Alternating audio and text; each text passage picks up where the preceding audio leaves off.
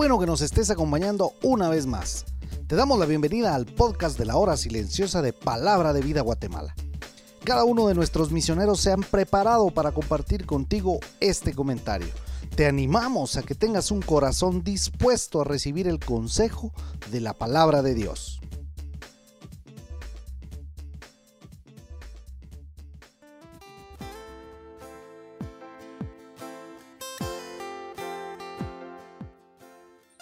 ¿Cómo estás? Yo soy Fernando Figueroa y seguimos con el estudio del Evangelio según San Juan. El pasaje para este día se encuentra en el capítulo 12 y los versículos 20 al 26. La hora del Señor había llegado.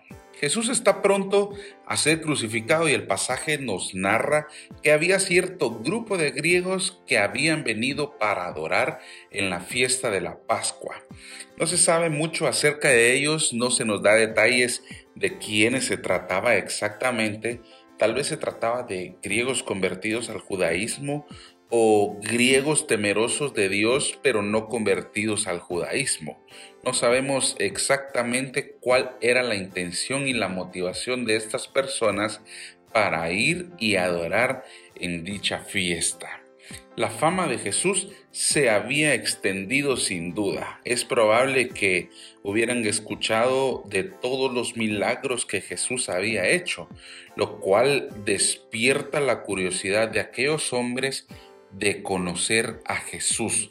Curiosamente, estos hombres se acercan a Felipe para pedir audiencia con Jesús. ¿Por qué es esto curioso? Pues curiosamente, valga la redundancia, Felipe era el único discípulo con nombre griego y probablemente se sentían afines o más cómodos haciendo esta petición a alguien que se identificara con ellos. Felipe le comenta a Andrés la petición de aquellos hombres y juntos van con Jesús a solicitar audiencia para los mismos.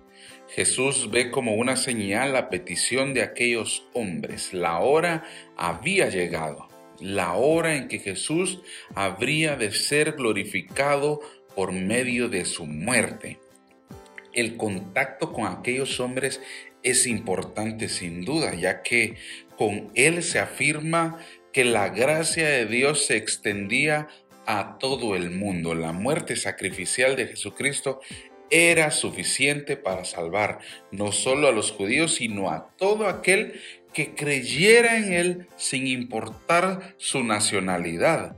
Era necesaria la muerte del Hijo de Dios para traer vida. Jesús lo expresa en palabras simples para que pudiéramos entenderlo. Para que el grano de trigo produzca mucho fruto, primero es necesario que muera. Y vaya que hemos visto cómo por más de dos mil años después de esto sigue siendo una verdad. La muerte del Señor ha llevado mucho fruto al Padre, sin duda. Una semilla no se convierte en planta a menos que ésta muera. Por eso era necesaria la muerte y sepultura del Señor Jesús. De otra manera, no podía ser glorificado a menos que muriera. Por eso, querido amigo, es necesario que muramos a este mundo y el pecado que habita en nosotros sea sepultado para que podamos llevar mucho fruto. El llamado que el Señor hace a aborrecer nuestra vida no tiene nada que ver con dejar nuestros trabajos, nuestras obligaciones o nuestros compromisos. Por el contrario, tiene que ver con el hecho de que en medio de todo ello damos valor a la nueva vida que tenemos en Cristo. Por eso el Señor continúa diciendo, si alguno me sirve, sígame. La pregunta del día de hoy es entonces, ¿eres un verdadero siervo y seguidor de Cristo?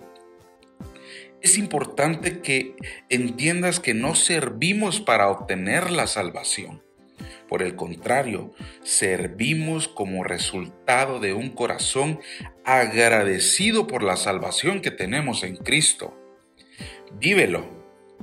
Como aquellos griegos, es probable que tengas amigos que han escuchado algo acerca de Jesús y tengan la curiosidad de saber de qué se trata ser cristiano. Primero, muéstrate como un verdadero seguidor de Cristo en donde sea que estés.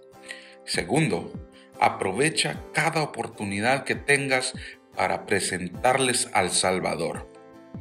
Así como Andrés y Felipe hicieron lo posible para presentarle a Jesús a aquellos hombres, haz tú lo necesario para que aquellos que no conocen a Cristo le conozcan.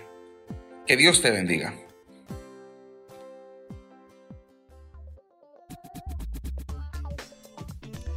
Tú puedes ser parte del crecimiento espiritual de tus amigos compartiendo este podcast con ellos. Síguenos en nuestras redes sociales para recibir más recursos como este. Nos encontramos nuevamente el día de mañana.